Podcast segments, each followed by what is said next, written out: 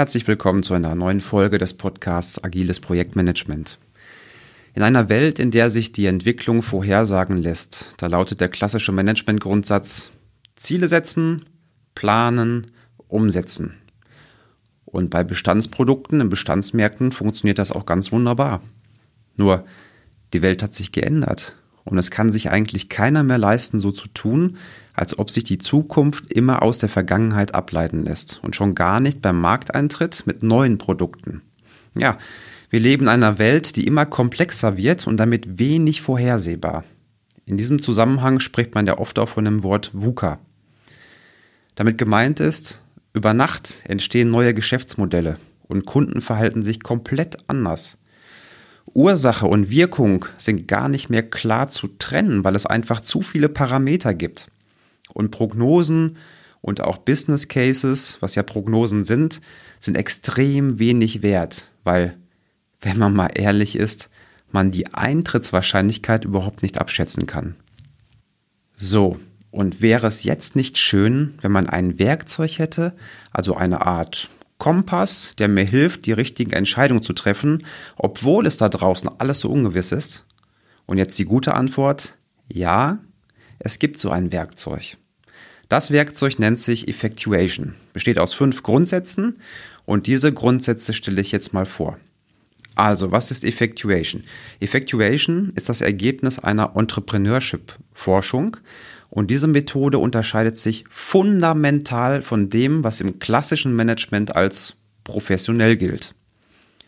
Erfunden von der Professorin Saras Saraswati, die während ihrer Doktorarbeit die Frage, der Frage nachgegangen ist, wie denken, wie handeln, wie entscheiden erfahrene Mehrheitsgründer, die mindestens ein Unternehmen an die Börse gebracht haben, also ein IPO, die gleichzeitig auch zehn Jahre an der Spitze waren und die auch mindestens ein Unternehmen an die Wand gefahren haben. Was sie gemacht hat, ist, sie hat den erfolgreichsten Unternehmern beim Denken zugehört und dabei fünf Grundprinzipien gefunden, die bei allen gleich waren. So, wie hat sie das gemacht? Alle Superunternehmer bekamen 17 Seiten mit 10 Entscheidungen, die sie treffen sollten. Ja, das waren Entscheidungen, die jedes Startup einmal treffen muss. Und jetzt kommt das Besondere. Das Besondere ist ihre Erhebungsmethode. Alle sollten laut denken, während sie die Probleme lösten. Dann hat sie ausgewertet, was alle gleich hatten, bezogen auf Marketingentscheidungen, Finanzen. Ja, und so konnte sie erkennen, wie die Superunternehmer denken und wie sie zu Entscheidungen kommen.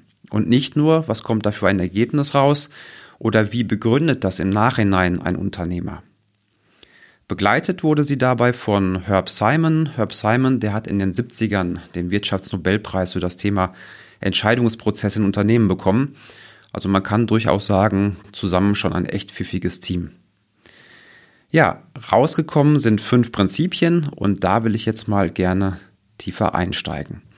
Das erste Prinzip nennt sich Bird in the Hand Prinzip. Also auf Deutsch, der Spatz in der Hand ist besser als die Taube auf dem Dach. Also, im klassischen Management heißt es, setze klare Ziele, beschaffe dir die Mittel dafür und gebe es dann einem Product Owner oder Projektleiter, der es dann noch gut umsetzt. Das ist Zielorientierung. Nur, wie sinnvoll ist es, sich Ziele zu setzen, wenn die Zukunft überhaupt nicht vorhersehbar ist? Der Ansatz von Effectuation ist ein anderer. Anstelle von Zielorientierung macht man Mittelorientierung. Das heißt, man startet mit den Fragen, wer bin ich? Was kann ich? Und ganz wichtig, wen kenne ich? Warum? Diese Informationen sind bereits bekannt und in deiner Kontrolle. Und von dieser Basis aus sollte auch dein Geschäftsmodell aufgebaut werden. Also zusammenfassend, starte damit, was du weißt und wen du kennst. Das zweite Prinzip nennt sich Affordable Loss, also der maximal leistbare Verlust. Im klassischen Management wird geschaut, wie viel Umsatz, wie viel Gewinn kann ich machen und dann, wie viel Mittel benötige ich dazu. Und wenn dann der zukünftige Gewinn nur groß genug erscheint, dann wird das Management auch die Mittel auftreiben können, um das Projekt umzusetzen. Dazu werden dann Business Cases mit lustigen Hockeystick-Effekten aufgestellt und gezeigt, dass erstmal investiert werden muss. Und dann geht es aber auch ganz steil nach oben mit dem Umsatz. Bei Effectuation gibt es eine andere Sichtweise, die mir in unsicheren Märkten wesentlich besser gefällt. Und zwar die Fragestellung, was kann ich aufs Spiel setzen unter der Annahme, dass alles verloren ist, wenn das Vorhaben scheitert? Oder anders, was ist mein maximaler Verlust, den ich leisten kann? Und in diesem Denkverhalten sehe ich den enormen Vorteil, dass man konstant versucht, den Verlust zu begrenzen und das führt dann dazu, dass man keine Kanonen baut, um auf Spatzen zu schießen. Beispiel? Beispiel. Ich launche eine neue Plattform ohne Marketingmaßnahmen. So, dazu brauche ich doch keine zehn Server in zwei Brandabschnitten. Es reichen doch zwei gebrauchte Server von Firma Hetzner für zum Beispiel 100 Euro im Monat. Noch ein Beispiel, ich bringe eine neue kostenlose App raus. Und klar, ich kann jetzt 1000 Euro für den Anwalt ausgeben, der mir die perfekte Datenschutzerklärung ähm, erstellt. Das macht aus meiner Sicht aber wenig Sinn, weil ich würde so vorgehen, ich würde erstmal eine Standard-Datenschutzerklärung nehmen mit einem kostenlosen Generator und äh, dann noch selbst zwei, drei Klauseln hinzuschreiben und fertig. Ja, solange kaum Traffic da ist, gibt es auch keine Außensichtbarkeit. Und wenn Traffic draufkommt, dann kommt automatisch auch die Möglichkeit der Monetarisierung und dann ist das immer noch früh genug zu optimieren. Es gibt noch einen weiteren Vorteil, wenn man in kleinen Schritten vorgeht und sich die Frage stellt, was kann ich aufs Spiel setzen, wenn das Vorhaben scheitert und wenn man sich diese Frage immer wieder stellt, in diesen kleinen Schritten, dann bekommt man auch viel schneller Feedback, wann es vielleicht auch Sinn macht, das Vorhaben abzubrechen. Also, anstelle die Frage zu stellen, was ist mein maximaler Gewinn, wird hier die Frage gestellt, was ist mein maximaler Verlust, den ich verkraften kann und den ich verkraften möchte. Kommen wir zum dritten Prinzip. Das Prinzip heißt Crazy Killed, Form Partnership. Ein Kilt ist ein, äh, ein Teppich aus vielen Flicken zusammengenäht. Nehmen wir wieder das klassische Management. Hier wird gezielt im Voraus festgelegt, wer die richtigen Kunden, wer die richtigen Partner und wer die richtigen Lieferanten sind. Stell dir das jetzt mal als ein starres Puzzlestück vor aus Plastik.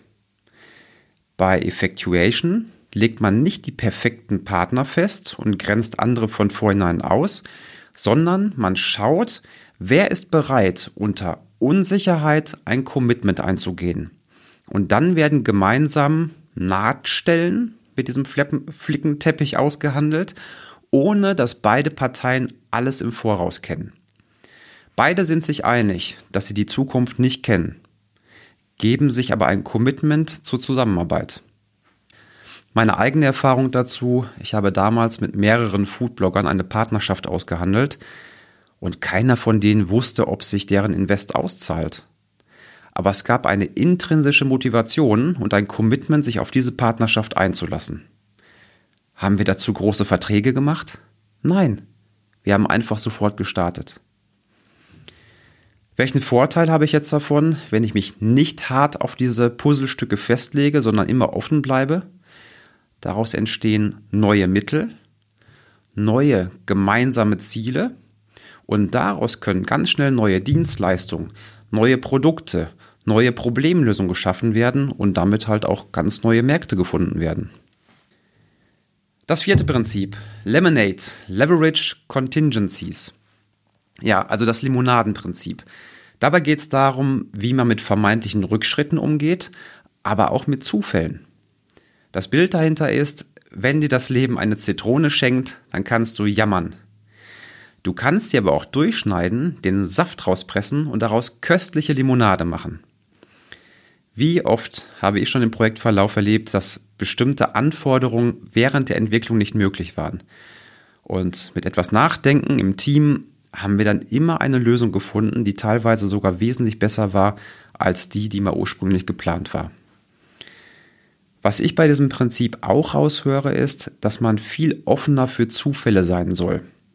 Weil positive Zufälle sind ja bekanntlich Chancen. Und wenn man nur darauf aus ist, Zufälle zu vermeiden, dann vermeidet man systematisch auch Chancen. Das letzte Prinzip ist das Pilot in the Plane Prinzip. Das Pilot in the Plane Prinzip sagt aus, dass man zukünftige Entwicklungen nicht vorhersehen, aber selbst steuern kann. Ja, das hört sich jetzt komisch an. Klartext, fokussiere dich auf das, was heute abgeht, denn das kannst du kontrollieren und beherrschen und nicht auf das, was nächstes Jahr abgeht, weil das kannst du nicht vorhersehen. Was übrigens auch eine gute Denkhaltung während einer Pandemie ist. Ja, und wenn du die ersten vier Prinzipien umsetzt, dann kannst du zwar nicht die Zukunft voraussehen, aber du tust das Richtige, um sie zu gestalten. Das sind die fünf Grundprinzipien des Effectuation-Modells. Das, was alle Super-Entrepreneure gleich machen, wenn sie bei hoher Unsicherheit in neue Märkte gehen. Ich finde, es ist ein tolles Denkmodell, um mit den ganzen Unsicherheiten, aber auch mit den Chancen in der Welt umzugehen. Hätte ich dieses Modell vor einigen Jahren gekannt, dann hätte ich mir wahrscheinlich die ein oder andere Abkürzung damit machen können. Kleine Randbemerkung will ich aber auch noch machen, wenn mein Kerngeschäft ist, dass ich zum Beispiel seit 50 Jahren erfolgreich Telefonleitungen vermiete, dann ist der klassische Managementansatz weiterhin der richtige. Ja, ich bin da mit einem Bestandsprodukt in einem Bestandsmarkt. Wenn ich aber mit einem neuen Produkt in den Markt gehe oder mit einem Bestandsprodukt in einen neuen Markt, dann kann ich die Zukunft nicht valide vorhersehen und dafür halte ich das Modell für ausgezeichnet. Wenn dir diese Folge gefallen hat und du kennst jemanden, der gründen möchte oder gerade dabei ist, dann schick den Link dieser Podcast-Folge gern weiter. Das geht ganz einfach, indem du den Link kopierst und dann per, per WhatsApp zum Beispiel teilst. Ansonsten, wir haben heute den 21. Dezember. In wenigen Tagen ist Weihnachten. Das heißt, in der nächsten Woche wird es ausnahmsweise keine neue Podcast-Folge geben. Da gönne ich mir ein paar Tage Weihnachtsurlaub. Die nächste Folge erscheint wieder am 4. Januar. Falls du die Folge jetzt tatsächlich vor Weihnachten hörst, dann wünsche ich dir ein tolles Fest, einen guten Rutsch ins neue Jahr und vor allem bleib gesund.